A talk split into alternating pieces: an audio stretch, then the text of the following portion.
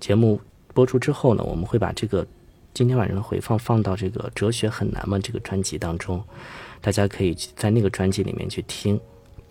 然后跟大家讲第二本书啊，就是《哲学的邀请》。那《哲学的邀请》呢，它其实是通过一些哲学的话题来对人生进行追问，就比如说。啊，世界的罪恶呀，人的死亡啊，然后宇宙的来源呀，自由的选择呀，等等，啊，上帝呀，存在啊，美的本真谛啊，等等这些，这本书其实它就是，呃，还是蛮有意思的。我我觉得还是推荐大家去看一看。但这本书呢，稍微有点难，因为它里面会有一些，呃，术语，就比如说哲学上面的专业的词汇。但是呢，我相信大家听过《哲学一百问》的节目的朋友是能看懂这本书的，因为《哲学一百问》就是一个给大家打基础的节目嘛，就是一个哲学的入门。有了哲学的这个基础之后，再去看一些比较难度比较大一点的书，啊，大家就会更容易一些了。好，那这是第二本书啊，就是《哲学的邀请》。接下来的这本书呢，就是《沉思录》了啊，《沉思录》我觉得就是。啊，不用再做过多的介绍了。为什么我说要给大家推荐这本书呢？是因为对每一个普通大众来说啊，就是，呃，你首先对哲学的思考，其实就是对人生的一种沉思，而沉思这件事情本身就会让你的灵魂受到一种净化，让你对，比如说我怎么去跟这个世界相处。所以呢，《沉思录》这本书它其实是马可·奥勒留一个反省的笔记嘛，对吧？这个我我我觉得就不用再做太过详细的简述了。大家推荐的一个版本呢，就是译林出版社，就是这个我们看到图片里的这个版本的李娟、杨志翻译的这个版本，我是推荐给大家的。好，那我们接着说啊，就是马可·奥勒留这本书《沉思录》就非常推荐给大家。大家其实就是可以通过这本书，然后去，呃。冷静的去关照自己的人生，关照自己的生命，关照自己的这种生活的体验，我觉得还是呃非常非常有良性作用的。虽然说可能会有些人会觉得这个马可奥勒留是不是有点太过悲观了呀？就是总是这个一副这个呃圣人的这种感觉。但其实要知道，因为马可奥勒留他所所处在处的那个时代。他所处的那个环境，他当时的这个呃境况，导致的说，他可能对生命会有一些悲观的情绪。呃，说到悲观这个话题的话呢，就是我们后面还有一本书，就是叔本华的《人生的智慧》啊，《人生的智慧》这本书呢，大家可以去看一下，就可呃推荐大家去看一下。因为我最近在更新这个《哲学一百问》第二季嘛，因为我们第一个人物就是讲到的是叔本华，而叔本华呢，我认为他最大的一个特点呢，就是可能大家会认为说他是一个悲观主义者啊，就是对生命啊这个这个没有意义啦，这个痛苦啊、绝望啊什么的。但是我觉得，其实在他这本书里面，他透露出了一种什么样的一种感觉呢？就是在悲观当中又有那么一点点的积极的意义。对生命的这种清苦的状态，就是他那种痛苦呢，不是说啊歇斯底里啦，就是我不行了，这个嗯活不下去了，我怎么着这种，他不是这种感觉，而他是带有一种好像又带有一种小骄傲的那么一种痛苦，他会让你觉得这个我不会跟那些这个比我这个层次比较低的人去交往或怎么样，他其实无形当中透露有一种优越感。当然这本书呢，他啊也跟我们大家诠释了说。就是人生当中所见到的一些很平常的一些话题，比如说财富啊、民生啊、健康、友谊啊，就是教会你我该怎么怎么样，就是怎么怎我怎么去友谊相处。那他认为这个世界上可能没有什么真正的友谊，就是一切呢，大家看到的表象呢，其实都是在演戏，就比较悲观嘛，对吧？他觉得没有什么真正的友谊而可言了。人生的洞见吧，人生的洞见，对自己啊，对他人啊，对这个世界。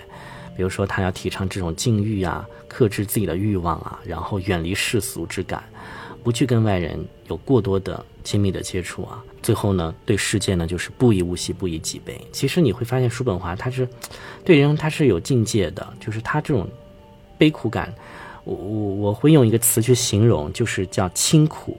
怎么叫清苦呢？就是他这种淡淡的苦。哀伤，淡淡的忧忧伤，然后淡淡的忧伤当中又有一点小骄傲的这种感觉。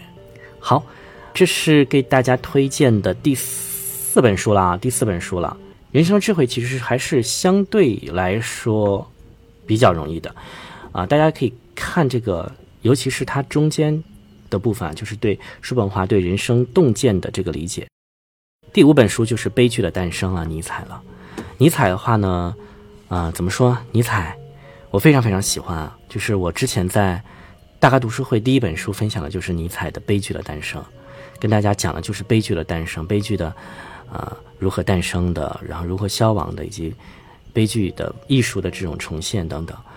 为什么我非常推崇这本书呢？因为尼采呢，呃，我觉得每一个中国人，就是我们当下的每一个现代人，读尼采都会有有振奋之感。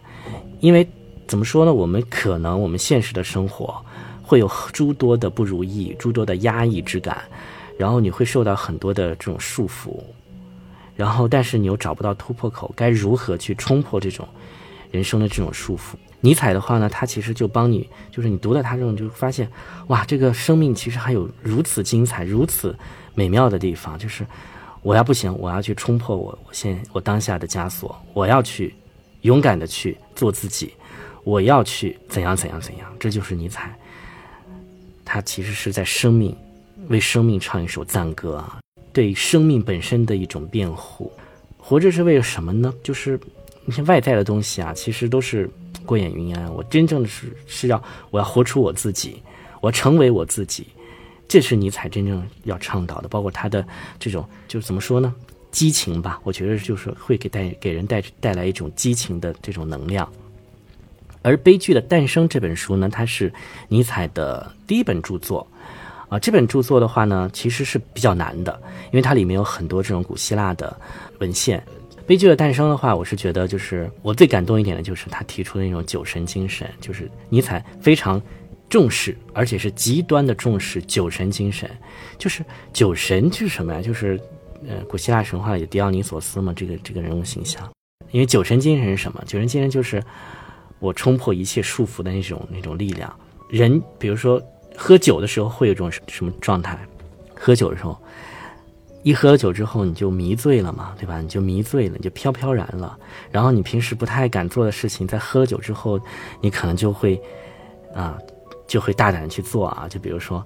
你你向一个自己喜欢的人去表白，对吧？就平时可能不太敢，但是不行，我喝两口酒啊，行，我爱你。酒神呢，就是酒的状态呢，它其实是生命本身的，就是发自那种原始的那种激情的那种力量，就是它会让你激发出很多的这种本能的这种冲动。然后尼采呢就特别特别重视酒神精神，因为他把这个酒神跟日神嘛，就是比作是艺术的两重性，就是。悲剧艺术的诞生之源就是酒神跟异神的，呃，酒神跟日神的这个冲突跟和解，而酒神呢，它更为本源，就是一切都是来源于酒神的这种生命的冲动，而日神呢，它可能会更多的是一种克制，而尼采呢，他就非常重视酒神精神。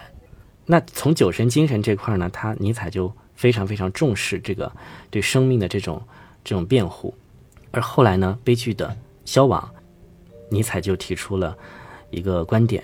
也就是他对苏格拉底主义的这种批判，就是苏格拉底主义的话，就是指的是呃苏格拉底、柏拉图以来的这个西方传统的形而上学的这种这种路数啊，就是传统理性主义。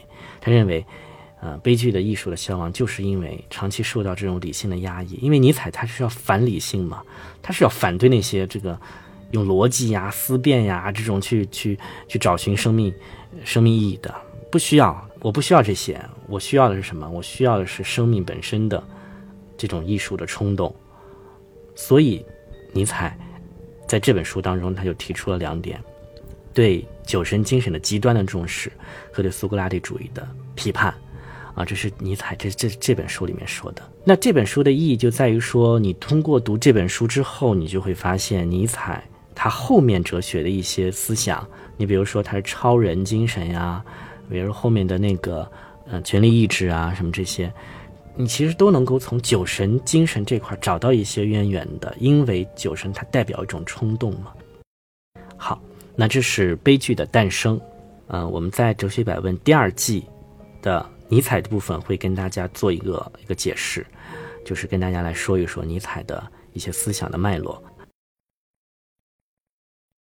下面一个环节啊，下面一个环节跟大家说一下，聊聊音乐，说说哲学。为什么呢？因为从旧年华嘛，旧年华到哲学百问，大家知道，我们这个最开始我是做旧年华这档音乐节目的。因为音乐节目的话呢，它其实是，呃，我认为啊，就是我这里跟大家说一说音乐跟哲学的一个我自己的一个感悟吧，自己的感悟跟大家来分享。音乐呢，它首先是人感性的一种外化体现。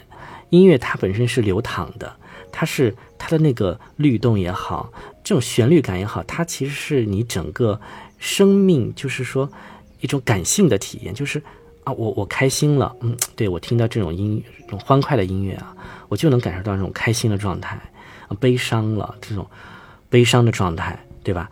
它是非常非常感性的、直观的，啊，就像我刚才说到的尼采里面说的。那个酒神狄奥尼索斯，而哲学呢，它其实是对人生本质的深层次的沉思。你会去探究到这个表象背后啊，表象背后，我们整个的这个世界是什么样的？表象背后的原理是什么？宇宙是按照一个什么样的规则在运行的？然后人生它的究竟是什么？人的为什么会有这种欲望啊？然后为什么会有各种各样的牵绊呀？生命感是怎么一回事儿啊？以及说人的存在是什么？存在，比如存在主义，对吧？就是存在的意义是什么？就是我们生活在这个世界上，这个究竟是为了什么呢？人生的意义是什么呢？就是哲学可能是探讨这些。然后我用一个词，下面看到冷静的苏格拉底。苏格拉底就是，嗯，因为我刚刚在那个悲剧的诞生里面跟大家说到了，他其实就是逻辑的。思辨的、理性的这种代表，对吧？这个苏格拉底一直在跟人争吵，一直在追问，对吧？他追问什么呢？就是追问那个刨根问底，这个表象背后的那个本质是什么？所以我们再回到我们这个内容 PPT 的内容啊，就是啊，最开始是做音乐节目的，我会发现音乐呢，它那种美妙，给大家营造了这种感动，它是它是非常直观的，它是非常的。呃，显现的。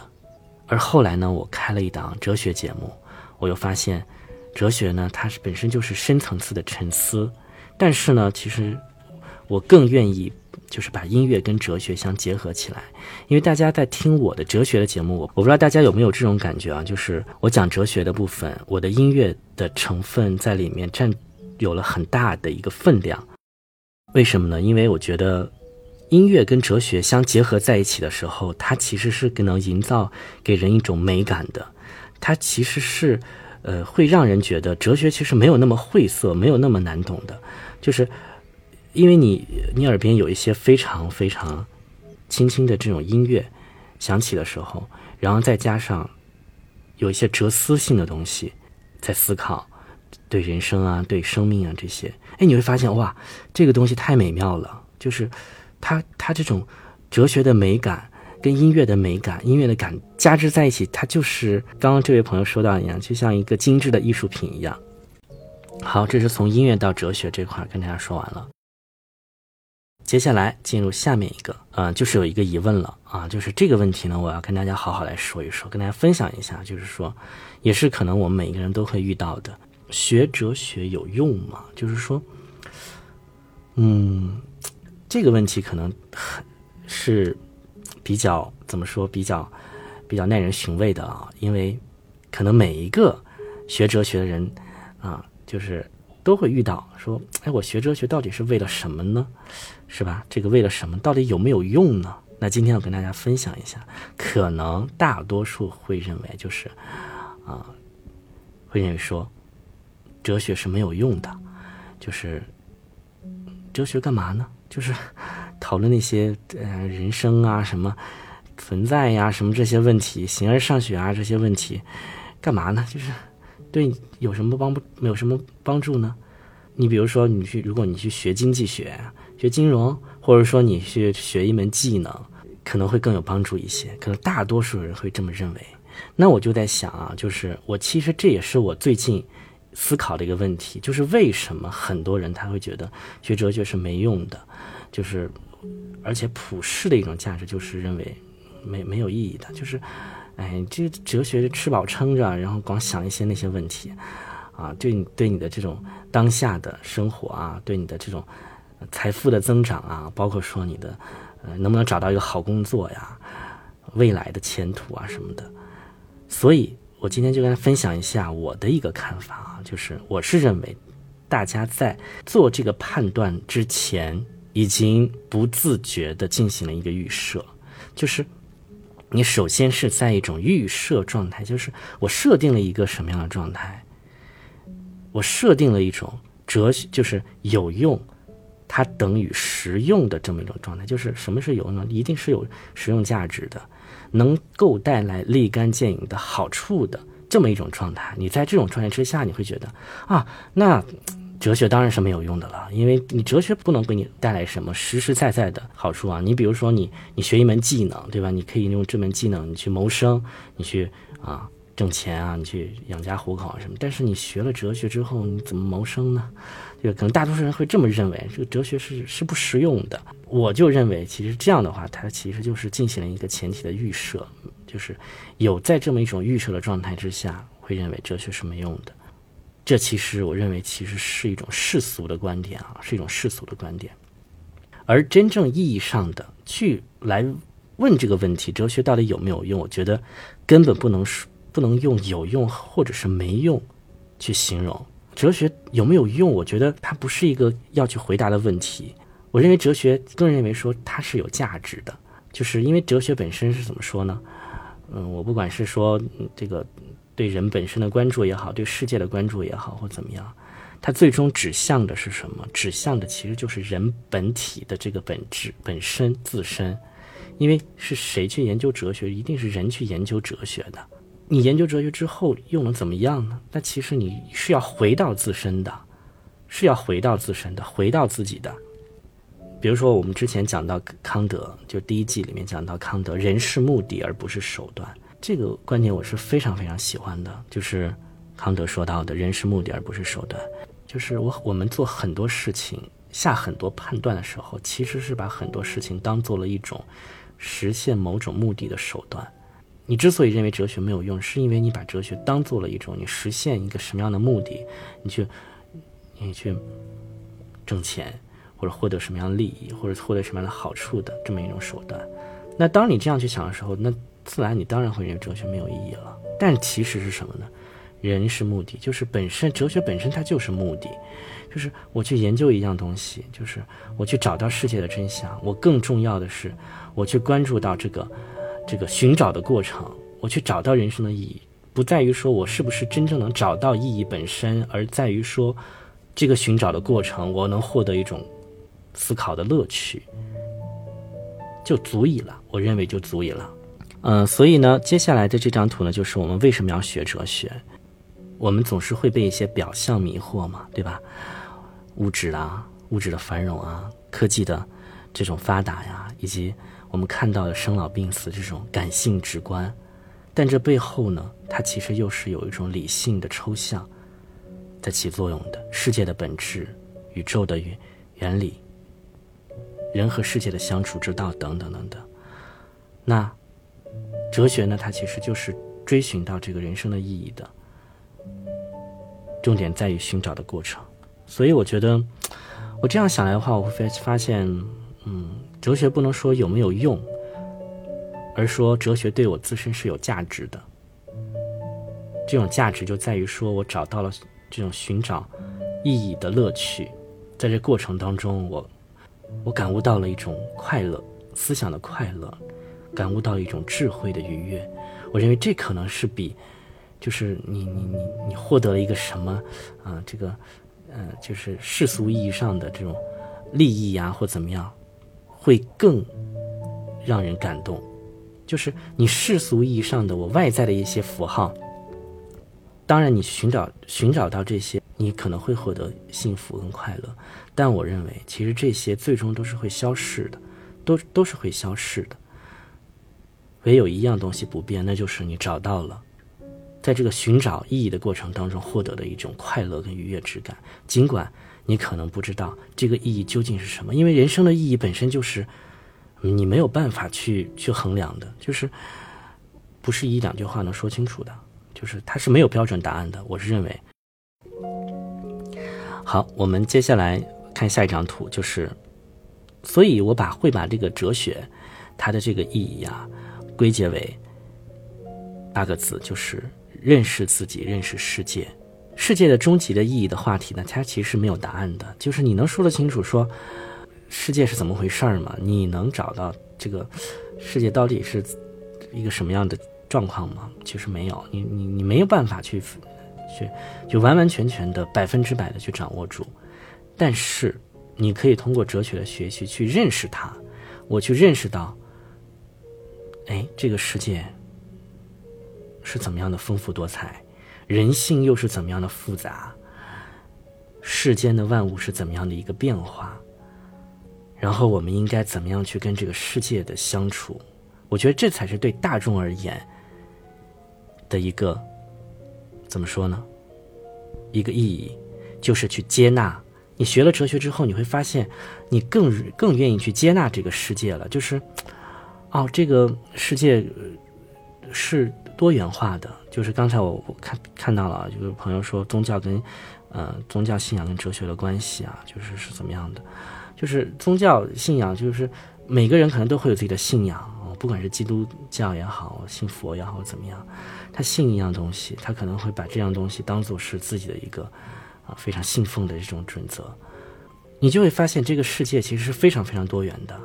有些人他可能信信的是这个宗教，有的人可能是有别的信仰，有些人可能是把如何获得幸福获得当做是一种信仰，有些人可能是对吧世俗意义上的把家庭的关系、亲人的关系。爱情当做一种信仰，其实都都是，啊，非常非常的多元化的。当你去意识到这些的时候，你会发现，嗯，你会看到这个世界的丰富多彩跟美妙，然后你就会更加去接纳这个世界，因为你首先认识到了这个世界是怎么样的。那认识的是什么呢？哲学其实就是很好的一个途径，因为你哲学家的思想。它就是对这个世界本质的探索嘛，对吧？嗯，从古希腊这种世界的本质、本源问题啊，那个古柏拉图啊，什么这些理念啊，什么这些，它其实就是在探讨这个世界背后的是什么。那你这些思想，你把它，你你你你去有一个了解之后，你形成了自己的思维，你就会发现，哎，这个世界是丰富多彩的。当别人对你产生了不认同感，以及说这个不认可的时候，你会觉得，哎，不过尔尔，就是。不过如此而已，就是那是因为你有你的价值观，我有我的价值观而已。我为什么一定要让你来认同我呢？因为那是你的信仰，那是你的价值的问题，而我也有我的信仰，有我的看法，那就 OK 了。就这个世界就是这么的多元化了，就更加接纳这个世界。我们接下来接着说吧。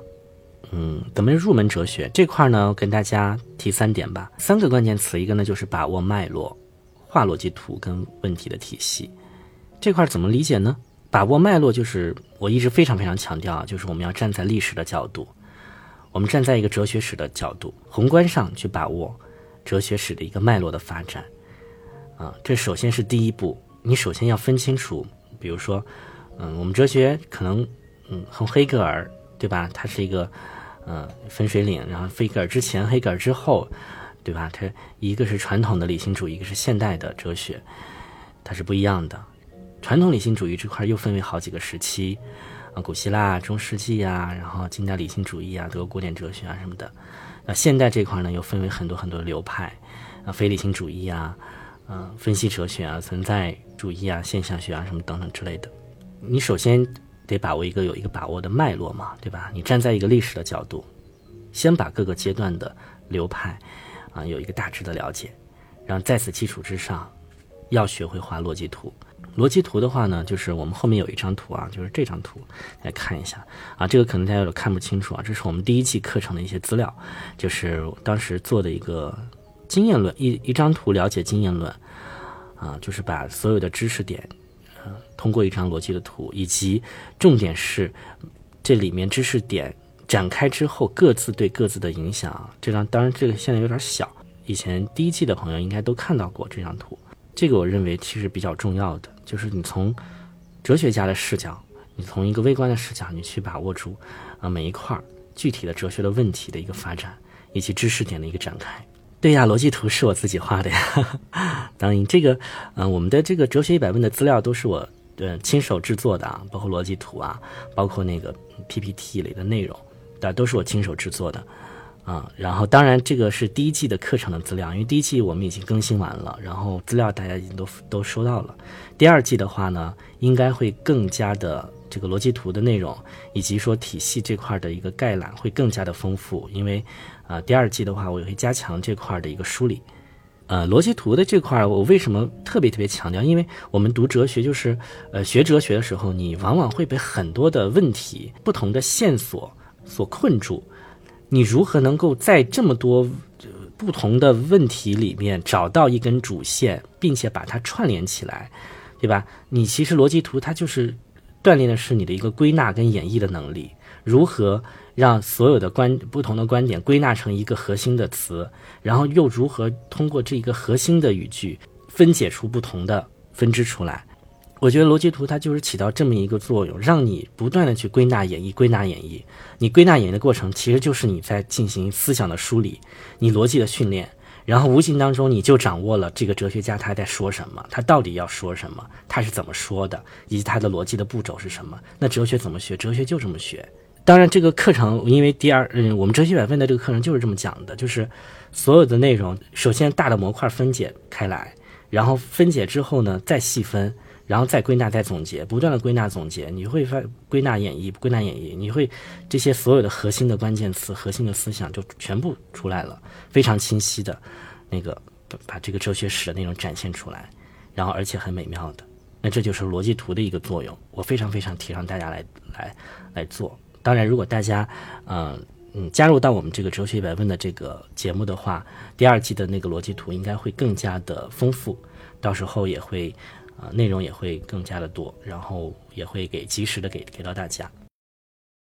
呃，但是我更提倡一点的就是大家自己去画逻辑图，啊，你可以先从一些小的逻辑图画，比如说啊，你看到了一本就一一篇文章，比如说柏拉图的一个什么文章或怎么样，他讲理念论的，对吧？他是怎么去展开，然后总总问题是什么，然后中间有哪几个小的问题。对吧？然后呢，这小的问题又是怎么展开的？然后最终这小的问题要解决一个什么样大的问题？你慢慢慢慢通过这种不断的画逻辑图，你每个哲学家的思想你就会非常清晰了，啊，这是我比较提倡的。然后慢慢慢慢，你再你再画整个时期、整个阶段逻辑图，再画哲学史的逻辑图，对吧？这个哲学史逻辑图就是不同阶段、不同流派以及他们之间的关系。好，然后第三个问题呢，就是问题体系啊，就是。线索跟阶段，就是其实这个跟我们也融汇在之前刚才说到了里面了。问题体系这块呢，其实就是怎么说呢？就是你通过前面把握脉络以及画逻辑图之后，其实你就逐渐形成了自己的一个问题的线索。你比如说学习哲学史，你会发现，哎，哲学史它它它有很多呃，就这种纵向的这种问题，比如认识论呐，认识论你可以从古从古至今的一个发展的脉络是什么？叫本体论的总体的这个这个整体的脉络是什么？然后通过这么一个一个问题，就是问题体系的话，从再从宏观上去把握整体的一个脉络，因为这块的把握的话，它可能就是一个纵向的了，自己会有一套那个呃对问题的把握的一个线索。所以我觉得就通过这三点吧，然后大家可以慢慢慢慢的对哲学会找到一点感觉。我的建议就是，千万不要把哲学想成是这个，哎呀。太太晦涩了，这个没办法学习的，就是不要这样去想。你一定要是，呃，慢慢的、慢慢的，然后有一些方法，找到一些逻辑内在的关联，然后逐渐、逐渐，你就会哎，发现一些问题它是怎么发展的，然后每个阶段是怎么去运运运转的，你就会形成逐渐、逐渐，你就形成自己的一个体系，自己的一个方法了。当然，这是我自己个人的一个心得吧。我是觉得，其实哲学对我来说影响还是挺大的。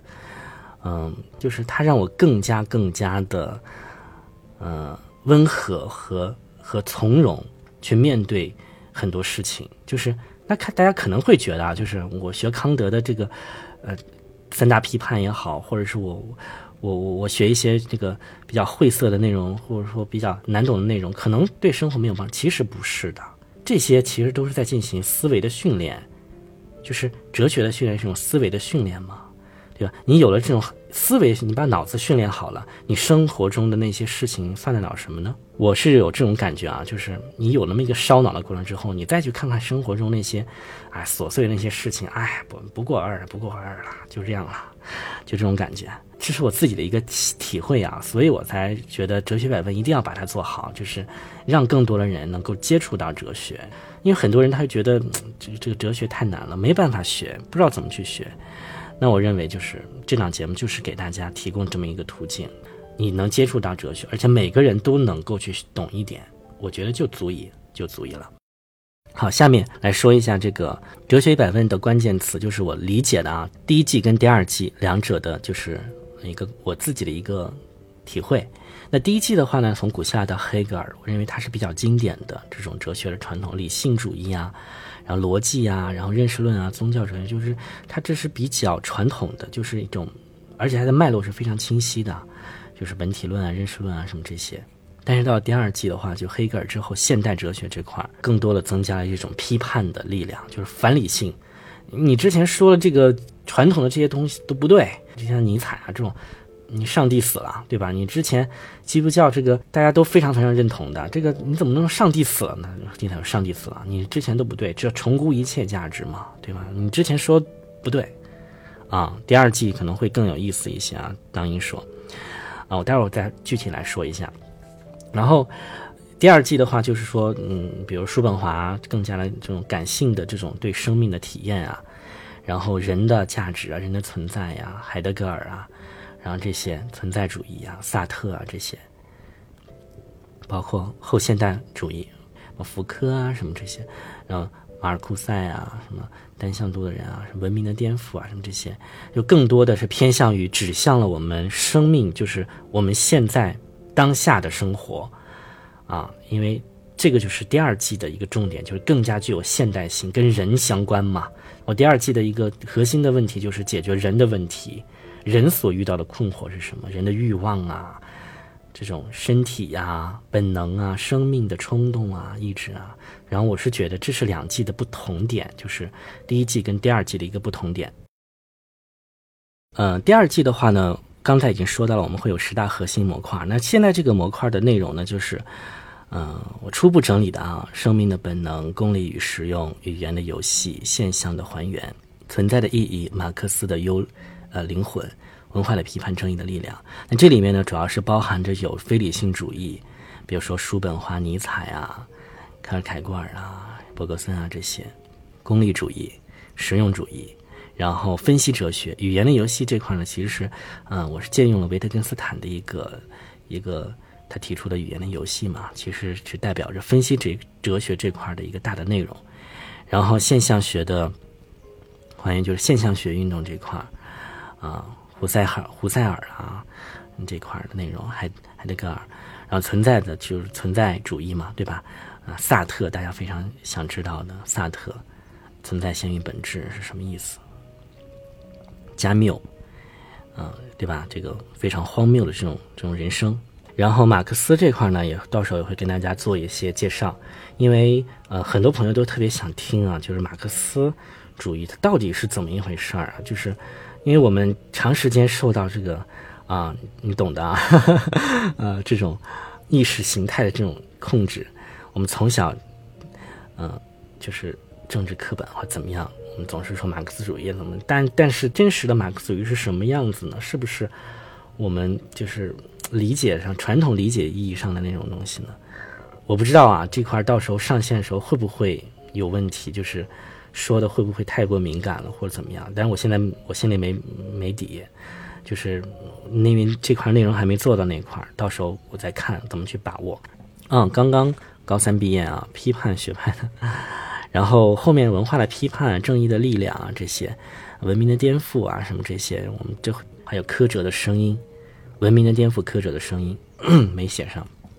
正义的力量呢，就是这块儿啊，我也是借用罗尔斯的这个这个正义论这块的，到时候可能跟大家谈一谈这个政治哲学这块的内容。然后第二季会做哪些改变呢？第二季做哪些改变呢？四个，第一个呢就是增加答疑课的录制，那就是每一个章节我都会给大家有一次答疑的这么一个录制，就是互动嘛。第二个呢就是我们每一个章节都会有一个预告，因为大家也看到了《哲学百问》第二季已经上线了，而且预告部分已经出来了，就是第一章预告了《生命的本能》第一节的内容，叔本华。人生的痛苦这块已经出来了，所以呢，预告这块是我们新增的。同时呢，阶段小节这块也是延续了第一季的那个特点，就是每一章节都会有阶段小节。然后第三个部分就是 P P D F 的资料啊，像 P D F 资料刚才已经说了，我们第二季的话会更丰富的逻辑图以及呃实时的一个资料。那这个块儿的话呢，我会根据课程的不断的进展延伸的过程当中为大家呈现。那这是。PDF 的资料，第四个就是两百首不同于第一季的美妙的音乐。那大家在第二季当中可以感受到，我们的音乐的感觉跟第一季会不太一样啊。就是，当然总体上的风格是一样的，只是说音乐的这个种类会更丰富一些，有些会是比较激昂的。尤其是我们听到这个尼采这部分以及叔本华这部分的时候，就摆脱欲望嘛，对吧？然后我会有一些音乐的选择。这就是我今天跟大家的要说的内容。然后今天的分享到这里呢，就全部全部结束了啊！也欢迎欢迎大家这个把我们的这个哲学一百问的节目分享给你们的好朋友，分享到朋友圈，让更多的朋友能够加入到，就是听到这档美妙的哲学节目啊！然后感谢感谢感谢大家的支持啊！这个 啊，唱歌啊，你要唱什么歌啊？就仔细的这个起哄啊，是吗？好，你们想说唱什么歌吗？最后给你们唱一首歌好了，给你们唱一首歌好了，我们唱一首那个歌好了。哎呀，我现在嗓子是有点不太舒服，但是这样吧，这个，呃，为了为了那个大家吧，我今天就就给大家唱一首，我给大家唱一首那个小幸运，好不好？来唱一首小幸运，好吗？就是，哎呀，这个现在真不容易啊！这个既然既要做节目，然后还要。还要直播，还要唱歌，现在看做主播多累啊！这个唱歌的时候，你们没有这个鲜花可不行啊！我听见雨滴落在青青草地，我听见远方下课钟声响起，可是我没有听见你的声音。认真呼唤我姓名，爱上你的时候还不懂感情，离别了才觉得刻骨铭心。为什么没有发现遇见了你是生命最好的事情？也许当时忙着微笑和哭泣，忙着追逐天空中的流星，人理所当然的忘记，是谁风里雨里一直默默守护在原地。原来你是我最想留住的幸运，原来我们和爱情曾经靠得那么近，愿为我对抗世界的决定，那陪我淋的雨，一幕幕都是你，一尘不染的真心与你相遇，好幸。已失去为你泪流满面的权利，但愿在我看不到的天际，你张开了双翼，遇见了你注定，他会有多幸运？好了好了，谢谢谢谢，好了谢谢大家的这个鲜花，谢谢大家。然后我们今天的这个直播就到这里吧，然后再次感谢大家的一路陪伴、一路相伴，也感谢大家的一路的支持。然后大家不要忘记点我领红包，然后加入到我们哲学一百万第二季的课程当中。好，今天晚上的直播就到此结束喽，感谢大家，感谢大家，晚安，拜拜，拜拜，我挂了啊，拜拜，拜拜。